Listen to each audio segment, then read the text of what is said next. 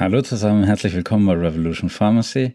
Ich werde öfters mal gerade unter meinen YouTube-Videos, wenn es ums Impfen geht, gefragt, was machst du denn eigentlich so hauptberuflich? Ja, ich verteile im Moment Impfstoffe in der Apotheke, in meiner Apotheke.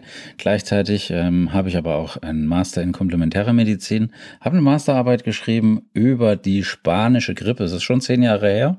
Nichtsdestotrotz ist es so, dass ich eben auch den ein oder anderen Impfkongress als wissenschaftlicher Leiter eben auch ähm, mit begleiten darf, auch mit Beiträgen und äh, dementsprechend wäre es ja grob fahrlässig, hier nicht über das Impfen zu reden, weil ich äh, das unfassbar wichtig finde, wie du sicherlich auch.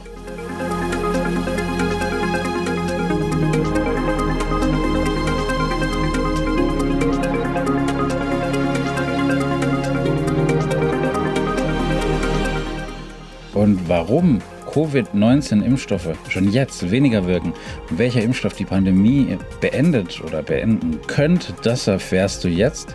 Und am Ende vom Podcast erfährst du dann auch noch, was mich darüber hinaus noch so optimistisch dabei macht.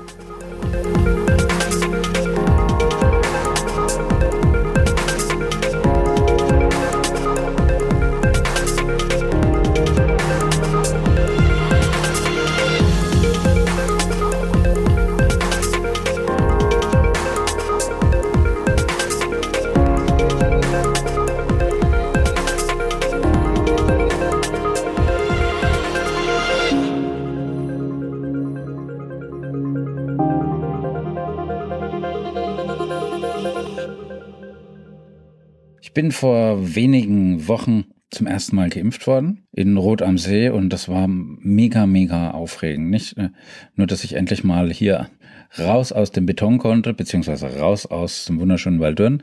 Ich war dankbar, ich war euphorisch, ich war gleichzeitig ein bisschen, habe ich mich schuldig gefühlt gegenüber anderen, die die Impfung genauso wichtig bräuchten. Aber ich habe in dem Moment vor allem gespürt, jetzt endlich bekommen wir verzeih mir den Ausdruck, aber jetzt endlich bekommen wir diese verdammte Scheiße in den Griff. Und die Impfung, die gilt in vielen Augen als der Ausweg aus der Corona-Pandemie. Und der Mensch erlangt durch die Impfung eben im Wettlauf mit dem Virus einen Vorteil. Und am Ende gewinnt der Mensch. Coronavirus ist besiegt und die Pandemie ist endlich vorbei. So die Theorie. Und ähm, in der Praxis sieht es auch relativ äh, deckungsgleich aus. Gerade was man da in Israel sieht, da die ersten Impferfolge, vor allem auch die Impfquoten, äußerst beeindruckend. Also das hat mich wirklich äh, sehr erfreut. Gleichzeitig spürst du natürlich innerlich so, wie jeder wahrscheinlich so ein bisschen Neid. Ja, warum kriegen die das hin, was äh, wir nicht äh, an PS auf die Straße bekommen? Nun ja, das ist jetzt nicht mein Thema, das auszudiskutieren. Aber man sieht, wenn äh, ordentlich und schnell und zügig und gut geimpft wird, dann sinkt die Ansteckungsrate, die Todesfälle nehmen ab. Trotzdem, ich muss äh, was Unschönes ansprechen. Die Hoffnungen, die auf den Impfstoff gesetzt werden, die sind hoch. Die sind hoch, aber die Erwartungen an den Impfstoff oder an die Impfstoffe, an denen als einzige Maßnahme, die finde ich völlig überhöht, weil es gibt äh, eine Menge praktische Probleme und auch klar blende ich die selbst auch immer mal wieder aus, weil ich will Licht am Ende vom Tunnel, ich will mehr Licht, ich will eben äh, raus an den Strand im Sommer, ich möchte mich mit Freunden treffen. Du weißt, weil anders hältst du es ja gar nicht aus. Also diese selektive Ignoranz, die ähm, ist einfach mal auch so eine Art Schutzmechanismus. Aber gut, das Virus ähm, ist da relativ ähm, wenig emotional und ähm, leider dementsprechend auch so effizient. Und das macht uns gerade mehr als deutlich klar, dass es mit einer ganzen Menge an weiteren Mutationen plant, wie wir sehen. Und äh, auch wenn die Lage jetzt im Moment nicht wirklich sehr kritisch ist, dann sieht man schon, dass immer wieder neue äh, Varianten entstehen und die dann tatsächlich auch diese Impfimmunität umgehen. Es gibt also Viren, bei denen die Impfung kaum wirkt, beziehungsweise es gibt zumindest Viren, Viren, auch bei denen die Impfung gar nicht wirkt. Und das sehen wir, dass sich weltweit immer weiter die Varianten verändern und bei denen ist es so, dass die Impfstoffe schon Stand heute weniger gut wirken, beziehungsweise sehen wir dann aber auch auf der anderen Seite, dass sich gerade die US-Impfhersteller inzwischen zusammentun in klinischen Studien, im was kann man denn da für Nachfolgeprodukte aufsetzen, um hier eben Updates zu machen, um hier wirklich ganz, ganz schnell reagieren zu können, damit eben die künftigen Varianten die Impfstoffe nicht austricksen können. Und das muss jetzt schnell, wirklich sehr, sehr schnell passieren, weil schon jetzt eben diese Impfdurchbrecherviren, die sind ja da, die kann man nicht wegdiskutieren.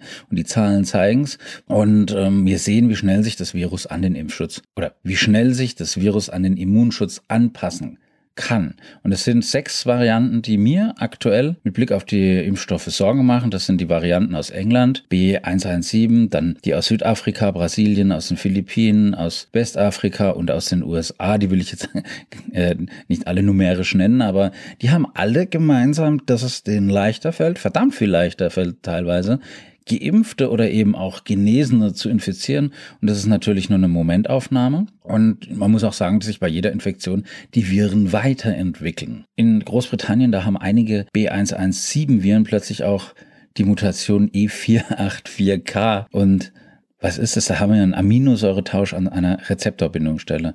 Und die kennen die Forscher aber auch schon aus einer Variante her von Südafrika. Und äh, das ist natürlich doof das ist jetzt nicht so, dass ich jetzt hier in Moosbach im Impfzentrum oder beim Hausarzt oder in Rot am See oder in all den Impfzentren irgendwie hören möchte. Da sehe ich hier ganz viel Dankbarkeit und ganz viel Optimismus. Aber auf der anderen Seite sehe ich eben auch, dass ja bei BioNTech-Geimpften zum Beispiel die dabei gebildeten Antikörper die Mutation von äh, B.1.1.7 gut ausschalten. Jetzt kommt aber die neue Mutation dazu und da ist es auf einmal sechsmal weniger effektiv. Das heißt, es waren zwar Antikörper da, aber die so veränderten Viren, die haben eben trotzdem viele Zellen infizieren können. Und SARS-CoV ist wirklich eine Drecksau. Das entwickelt sich sehr, sehr schnell, aber eben auch nicht äh, sehr originell. Und das sieht man einfach anhand dessen, dass überall auf der Welt dieselben Veränderungen gleichzeitig, aber an wenigen, aber offenbar kritischen Stellen der Virus-RNA entstehen. Und wenn es den Forschern jetzt gelingt, solchen typischen Fluchtmutationen wie eben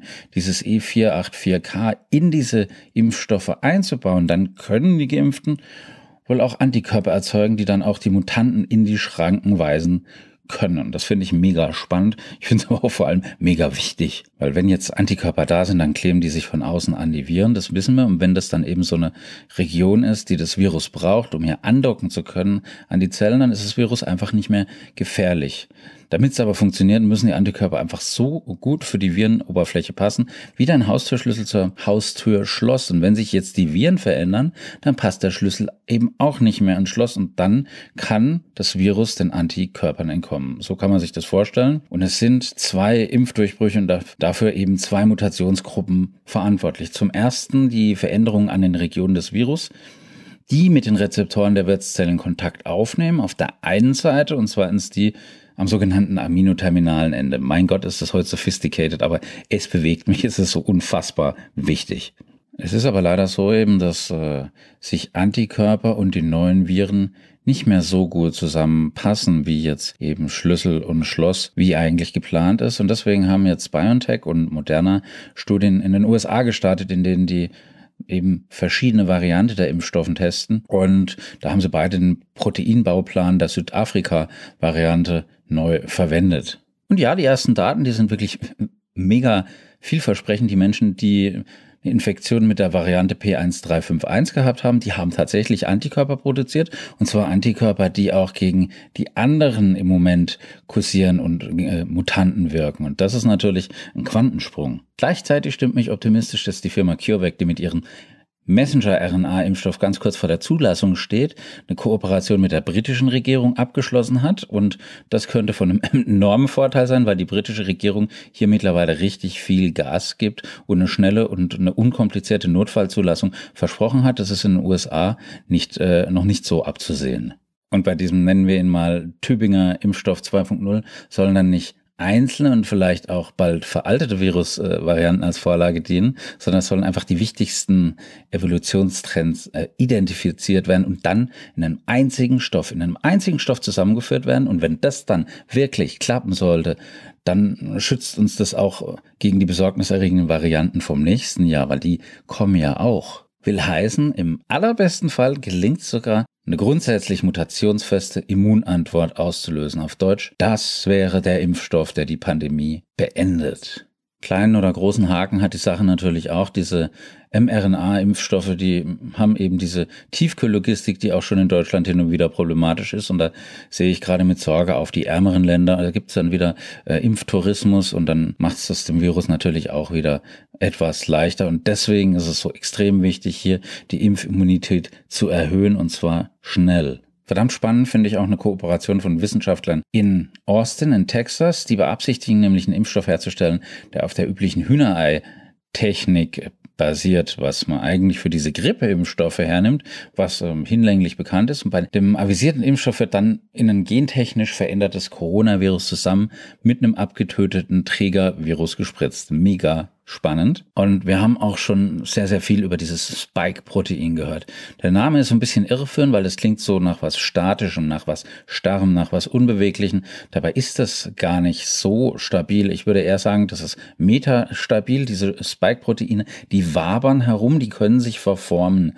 Und dass die so beweglich ist, das, oder dass die so beweglich sind, das ist für das Virus ein riesiger Vorteil, weil denn gerade wenn die Stelle äh, des Proteins sich so einzieht, beziehungsweise versteckt, an die eben so ein Antikörper hätte binden können, genau dann entgeht das Virus der Immunabwehr und das Immunsystem beobachtet zwar ganz genau, welche Antikörper gut binden, welche weiterziehen müssen. Das passt seine Produktion dann dementsprechend an, aber das bedeutet auch im Umkehrschluss, dass die Immunabwehr in der Gesamtheit nicht so gut ist, wie sie eigentlich sein sollte. Das heißt jetzt ganz konkret, dass mit diesem verformbaren Protein weniger Antikörper gebildet werden, aber auch weniger gut passende Antikörper gebildet werden. Wenn ich jetzt aber diese Kombi, die eben angedacht ist aus dieser Arbeitsgruppe in Osten Texas, also Corona-Spike-Protein und das gleichzeitig mit dem abgetöteten Trägervirus vereine, dann haben wir das Problem nicht. Zumindest in der Theorie. Und ich bin deswegen auch wirklich äußerst hoffnungsvoll, weil man sieht, bei den jetzigen Impfstoffen wird ja auch schon versucht, das Problem zu lösen, indem man einfach an zwei Stellen so eine bestimmte Aminosäure einführt, wie so eine Art Heftklammer. Mittlerweile weiß man auch, dass beim Spike-Protein mit insgesamt sechs Versteifungen auch die Wirkung auf das Immunsystem dramatisch nach oben geht. Da ist die Wirkung um Faktor 10 besser. Faktor 10 durch sechs Versteifungen. Ähm, wenn ich jetzt hier so ein bisschen in mich reinlache, sei mir das bitte zu verzeihen.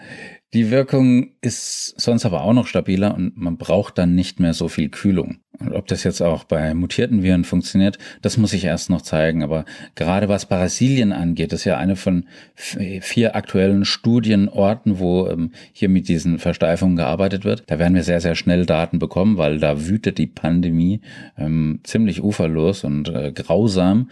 Und da werden wir hoffentlich sehr wichtige Daten bekommen und eben dann auch feststellen, hoffentlich, ähm, so Gott will, dass hier ähm, ganz schnell die Zahlen zurückgehen und äh, möglichst viele ähm, das möglichst unbeschadet überleben. Die allergrößte Herausforderung wird einfach sein, dass man die Impfstoffe 2.0 schnellstmöglich unter die Leute bringt.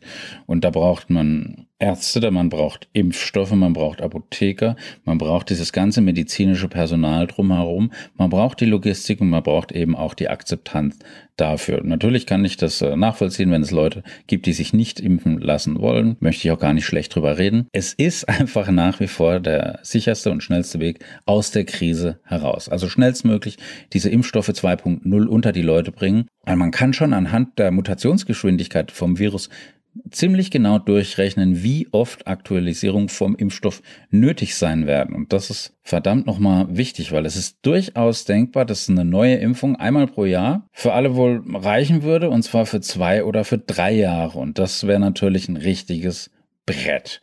Was glaubst du, wann sind wir wieder zurück auf normal? Ich bin immer optimistischer, vorsichtig optimistisch. Ich freue mich auf deine Kommentare und ansonsten hören wir uns in der nächsten Folge. Am anderen Ende war der Jan. Zieht die Mundwinkel nach oben, bleibt gesund, bleibt optimistisch. Love, Peace, Bye.